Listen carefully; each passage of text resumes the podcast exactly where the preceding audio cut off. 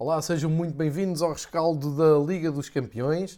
Duas equipas apuradas, eh, duas surpresas, tendo em conta o sorteio e o ponto de partida para eh, esta eliminatória. Eh, penso que tanto Borussia Dortmund como Futebol Clube do Porto não seriam favoritos, acho que é unânime essa consideração, mas depois vistos os dois jogos, também há que dizer que passam duas equipas não favoritas, mas com toda a justiça. Foi uma noite em que o futebol reencontrou as suas origens. O futebol devolveu a emoção, pelo menos aos adeptos de Borussia Dortmund e Porto. Foi uma noite de grandes, grandes emoções, especialmente em Turim, onde o jogo foi até prolongamento, com tudo empatado e depois tudo decidido nos instantes finais, ainda com uh, a Juventus a tentar chegar uh, a mais um gol que lhe permitisse o apuramento. O Porto passa pela lei do gol fora, ganhou 2-1 no Dragão, perdeu 3-2 após prolongamento em Turim e assina mais uma página de êxito eh, no percurso histórico do Porto europeu, eh, conseguindo alcançar os quartos de final da Champions League. E nesta altura, em 2021, ficar entre as oito melhores equipas da Champions League é um grande feito e, portanto, vai contra todo o ciclo que a UEFA e, nomeadamente, o Sr. Agnelli, precisamente representante da Juventus e defensor dos clubes europeus, da Organização de Clubes Europeus que defende os direitos e os novos formatos da Liga dos Campeões, aqui tem uma lição de humildade uh, por parte do campeão português que se bateu de uma forma estoica no, em Itália, no campo do, das Juventus, em Turim, uh, como eu disse, fazendo novamente história. Vamos começar primeiro pelo apuramento do Borussia Dortmund. Grande, grande eliminatória. Fica, deixa saudades esta eliminatória na Liga dos Campeões. Sevilha e Dortmund. Se na primeira mão em Espanha o Sevilha Uh, tinha ficado ligado, segundo o Monchi uh, disse no final do jogo, ficou ligado à eliminatória uh, com um erro que o Dortmund teve ao sofrer o 2-3 Uh, poderia ser fatal para o jogo da segunda mão, ele deixou essa ameaça, e a verdade é que o Sevilha fez por isso em, na Alemanha, no, no campo do, do Dortmund, Sinal e do Naparte, uh, mas uh, acaba mesmo por passar ao Dortmund. Ora, esta eliminatória teve vários ciclos, várias fases. vamos começar então, porque já falámos também na altura, fizemos aqui o rescaldo do Sevilha-Dortmund, vamos começar no ponto de paragem, isto é, eh, no início do jogo desta noite eh, em Dortmund. O Sevilha tinha que partir atrás do resultado, sabia que Uh, tinha que fazer pelo menos dois gols de vantagem ou então chegar até ao terceiro gol. Era um, uma missão muito difícil, mas que havia muita confiança até na imprensa espanhola que tinha lido durante o dia um, ehm, de acreditar que o Sevilha podia fazer um resultado de 0-2. Uh, falando muito naquela segunda parte do Borussia com o Bayern de, de Munique, fraquejou e que o Sevilha tinha uh, toda a sua experiência europeia acumulada nas ligas europas que tem ganho e portanto havia uma motivação e uma, um otimismo muito grande do lado de, da equipa de Lopetegui. Só que o Borussia Dortmund uh, estava como queria no jogo, ou seja, uh, levou o jogo para aquela atração uh, em que se sente confortável. Quando falo em atração, é um jogo não é bem repartido, não é bem um jogo partido ao meio, é um jogo em que tem que sofrer, tem que saber defender, mas sempre que tem a bola querem espalhar o pânico na área adversária e deixar nervoso uma equipa que tinha que fazer gols e tinha que ganhar o jogo. Foi isso que aconteceu. O Sevilha esteve quase sempre por cima. Um, do jogo, esteve, uh, empurrou completamente o Borussia Dortmund para uh, a sua área. Uh, e aqui há que dizer que o Henry Chan que todos conhecemos como um, um, médio e que agora neste Dortmund foi adaptado a central, esteve, esteve uh, soberbo, apesar de ter feito uma grande penalidade, é verdade, cometeu esse erro, mas no cômputo geral fez uma exibição muito boa ao lado de, de um dos melhores centrais europeus, que é o Mats Hummels, que esteve também uh, um nível superior. Um, mas dizer e chamar a atenção exatamente para uh, a boa organização uh, do Dortmund. Tiveram sempre a vantagem de nunca entrar em pânico, apesar de serem completamente, um, como eu disse, empurrados para trás. Uh, o trio de ataque do Sevilha sempre muito ameaçador. Suso, o marroquino El Nesri, que mesmo assim bisou, está fazer uma ótima época. O Lucas Ocampos, também o Juan Jordan, o Oscar Rodrigues, enfim todo, eh, e, e, principalmente os avanços do Marcos Acunha com, com cruzamentos muito um, perigosos, o próprio Jesus Navas, o veterano, enfim, houve toda uma intenção, houve toda uma exibição do, do Sevilha que estava a pedir para saírem na frente, mas um, o futebol não tem muita lógica nestas coisas e o que aconteceu foi completamente contra a corrente do jogo. Aparece o gol do Erling Haaland, que já não é novidade para ninguém nesta altura. Uh, o jovem norueguês um, basicamente aproveitou a primeira oportunidade que teve. Isto foi uma altura em que o Dortmund deu um grito de revolta, ou seja, subiram no terreno, fizeram pressão, atacaram a bola, recuperaram, serviram o Royce, que rapidamente encontrou o Alan na área e com toda a facilidade, ou aquilo que parece ser fácil e o Alan transforma em facilidade, um, fez 1-0. A partir deste momento, a equipa do Dortmund ganhou uma confiança extra, foi um duro golpe na, na equipa de Sevilha, mas de qualquer maneira o jogo manteve exatamente uh, essa tendência até ao fim da primeira parte e no princípio da segunda parte aconteceu loucura total, caos total no jogo, com intervenção do VAR e momentos de loucura, com emoção no, no auge, no, no jogo e na eliminatória. Ou seja, uh, com 5 minutos da segunda parte, nem tanto, uh, o Alan marca um golo que é anulado. O gol é anulado, uh, o VAR avisa que antes do gol, 30 segundos antes do, do gol, o, houve uma falta sobre o Daoud na área do Sevilha e, portanto, anularam o golo ao Alan, mas uh, deram um penalti para o Dortmund. Ora, quem é que foi marcar o penalti? Foi o Alan, que à primeira remata, mas o Bono defende de uma forma até espetacular ao cantinho, do lado esquerdo, canto inferior, foi buscar eh, a bola. E o Bono, eh, na altura, com a alegria da defesa, até cresceu para o Alan, mandou-lhe ali uns berros a mostrar quem é que manda e, a sentir-se superior ao norueguês. O que o Bono não estava à espera é que dois minutos depois o árbitro fosse outra vez chamado a atenção pelo, pelo Alan. Eh, pelo meio até houve um cartão amarelo ao Koundé, eh, mas o árbitro chama a atenção, eh, foi chamado a atenção pelo VAR, vai eh, rever as imagens e percebe-se que o Bono adianta-se é uma regra que fazia uh, jeito ter aparecido já há mais anos em desempates de penaltis. Uh, noutro jogo, estou-me a lembrar de outro jogo em que Sevilha entrou, mas o Bono foi penalizado pelo facto de ter saído da linha antes do Alan rematar. Penalti repetido, Alan apostou no mesmo sítio, da mesma maneira, só que desta vez a bola entrou mesmo e vingou-se, foi até ao Bono, retribuiu uh, o berro de festejo. Os jogadores do Sevilha não gostaram, aquele sangue espanhol foi tudo para cima do Alan, enfim, uma confusão. Isto foi entre o minuto 49 e 54, portanto, como podem ver, foi 5 minutos de loucura total. Poderia ter ficado aqui resolvida a eliminatória, eh, mas o Sevilha, cheio de um, ehm, brilho, cheio de sangue na, na guerra, foi atrás do resultado e aos 68 minutos uh, conseguiu mesmo chegar ao 2-1 pelo uh, marroquino do suspeito do costume. O Zé Fenesri fez o 2-1 e a partir daqui só deu Sevilha, muitos cruzamentos, muita pressão, muito, muitas bolas uh, pelo ar. Uh, Lopetegui fez entrar o El Haddad, o Rakitic, o Oliver Torres.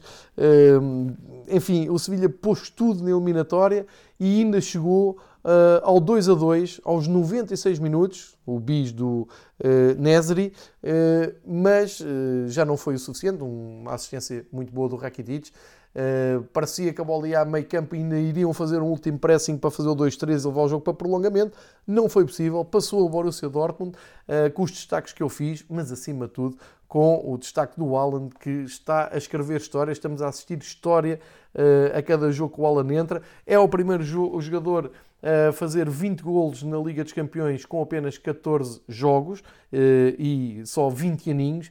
Eh, é um recorde absoluto. Se ele continua assim com, com este andamento, eh, vai bater muitos outros recordes, inclusive alguns do Messi e do Cristiano Ronaldo. É uma nova era que chega e estamos a falar de um Alan num Borussia Dortmund longe dos tempos dourados do, do Dortmund. Portanto, é um Dortmund interessante, que tem alguns bons jogadores, bem organizado, mas basta dizer que é um Dortmund que vive um período de transição.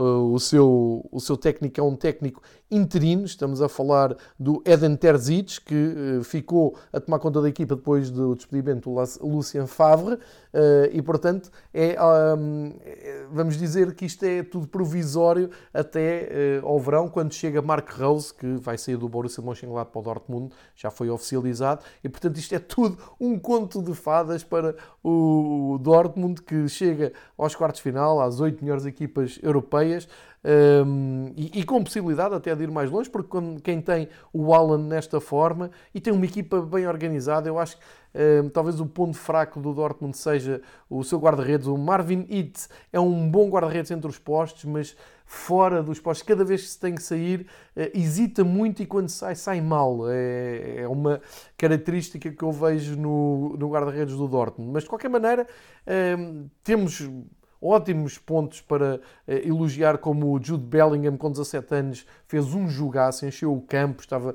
em quase todo o lado.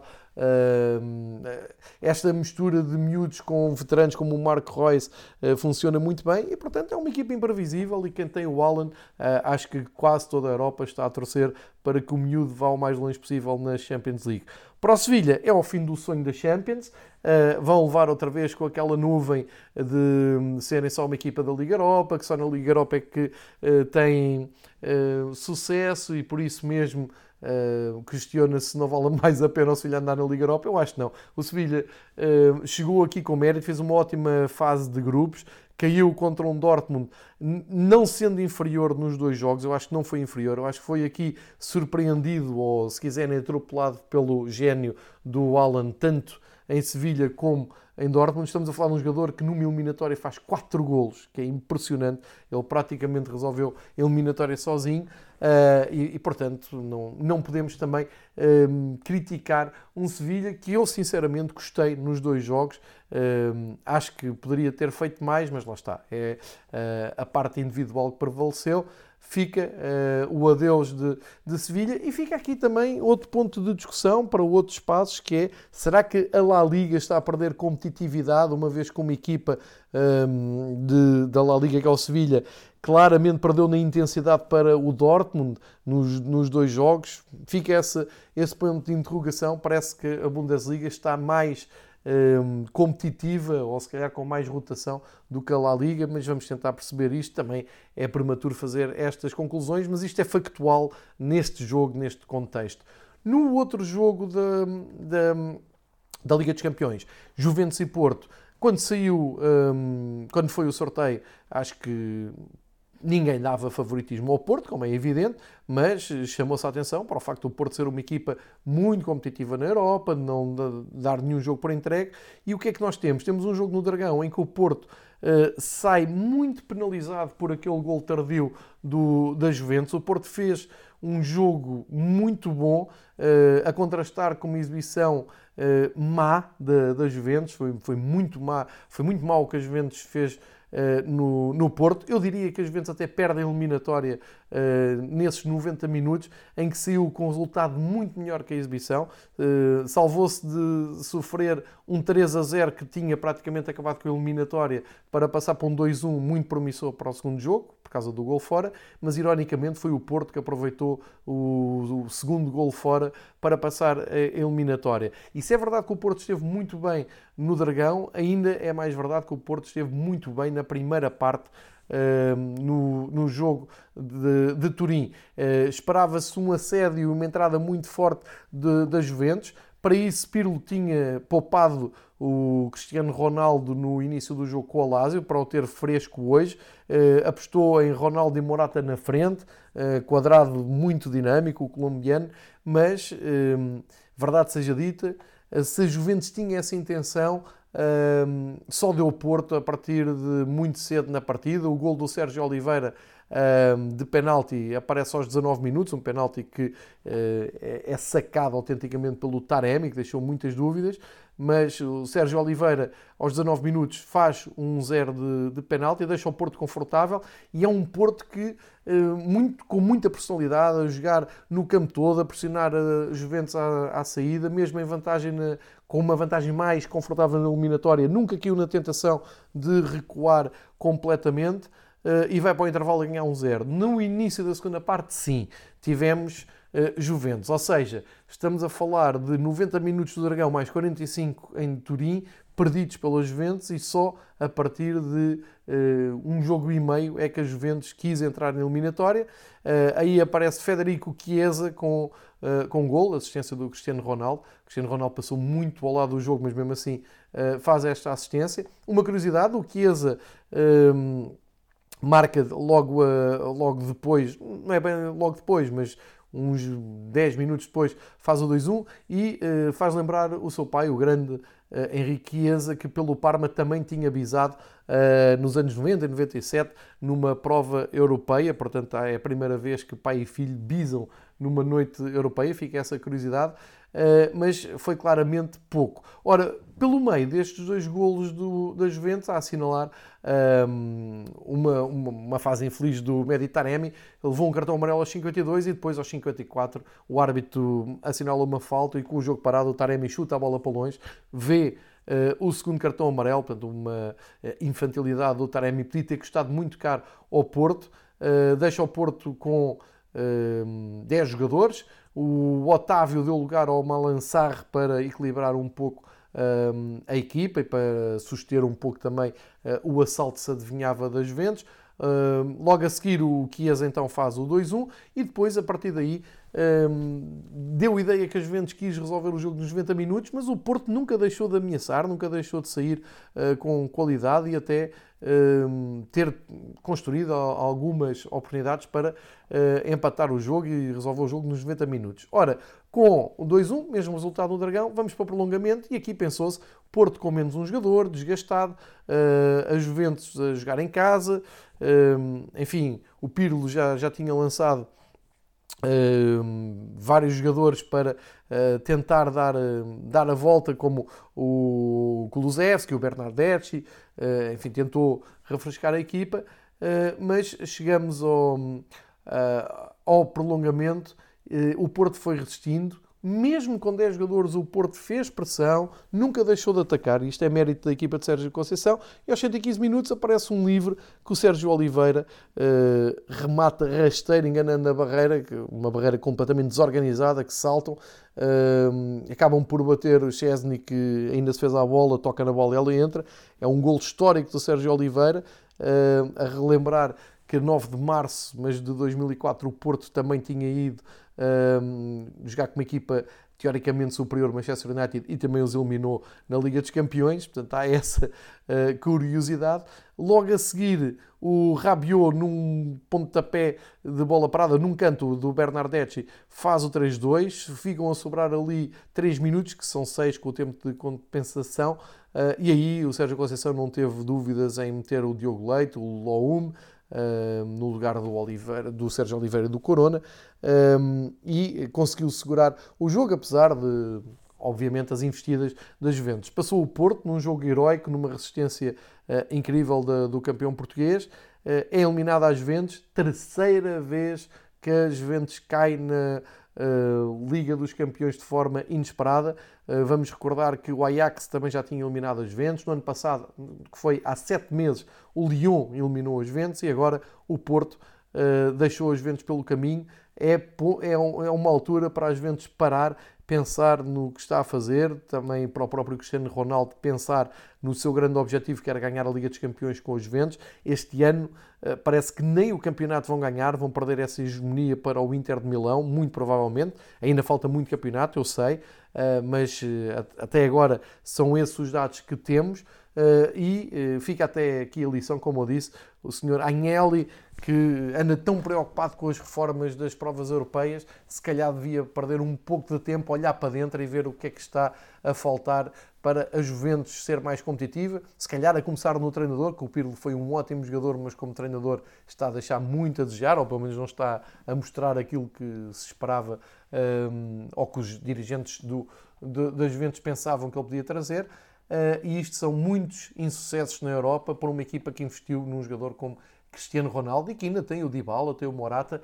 Uh, enfim, é uma caída com estrondo e é um, uma noite de sonho para o Porto, para os adeptos do Futebol Clube do Porto, que mais uma vez uh, vem a equipa chegar a um patamar altíssimo na Liga dos Campeões, ficam entre os oito uh, sobreviventes, as melhores oito, teoricamente, da, da Europa nesta Liga dos Campeões e agora ficam a aguardar o sorteio, passam com o Dortmund, duas equipas que não eram favoritas e, portanto, a darem aqui um toque simbólico numa altura em que só se fala em fechar a Liga dos Campeões, a ficar cada vez mais um espaço para as equipas mais ricas, mais poderosas. Uh, aqui estão duas equipas que não eram favoritas a seguir em frente. Amanhã temos eh, PSG e Barcelona, Liverpool e Leipzig.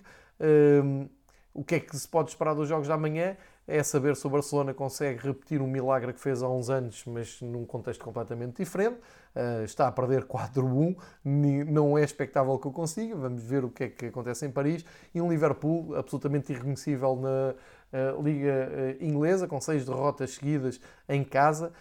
Vai receber o Leipzig em, outra vez em Budapeste, na Hungria, uma vez que o Leipzig não quis viajar para Liverpool, porque depois tinha que cumprir uma quarentena obrigatória imposta pelo, pelo distrito, pela um, direção de saúde desse distrito, ficavam de quarentena, isso podia atrapalhar os seus planos para a Bundesliga e por isso mesmo o Leipzig ainda vai pagar uma uh, verba, uh, uma quantia considerável ao Liverpool por compensação de ter que fazer o jogo em terreno neutro. Isto foi explicado no episódio do Fever Pitch do Marcos Horn nesta última segunda-feira. Está nos arquivos, se quiserem, se não ouviram se quiserem saber mais sobre uh, porque é que o Leipzig não vai à Inglaterra e o Mönchengladbach vai uh, a Manchester. Fica aqui esse reparo. Amanhã voltamos então com um, o rescaldo destes dois jogos e pelo meio uh, também o tradicional uh, episódio sobre futebol italiano, onde vamos olhar com mais uh, detalhe o que é que falhou nesta Juventus. Obrigado por ouvirem o Fever Pitch, como sempre, noites europeias, estamos cá para fazer os rescaldos.